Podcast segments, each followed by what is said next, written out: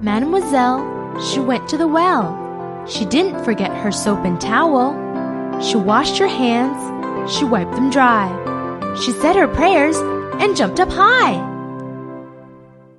Mademoiselle, she went to the well. She didn't forget her soap and towel.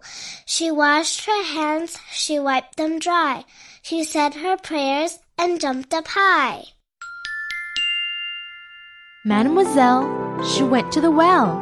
She didn't forget her soap and towel. She washed her hands, she wiped them dry. She said her prayers and jumped up high. 还在为宝宝早教困扰吗？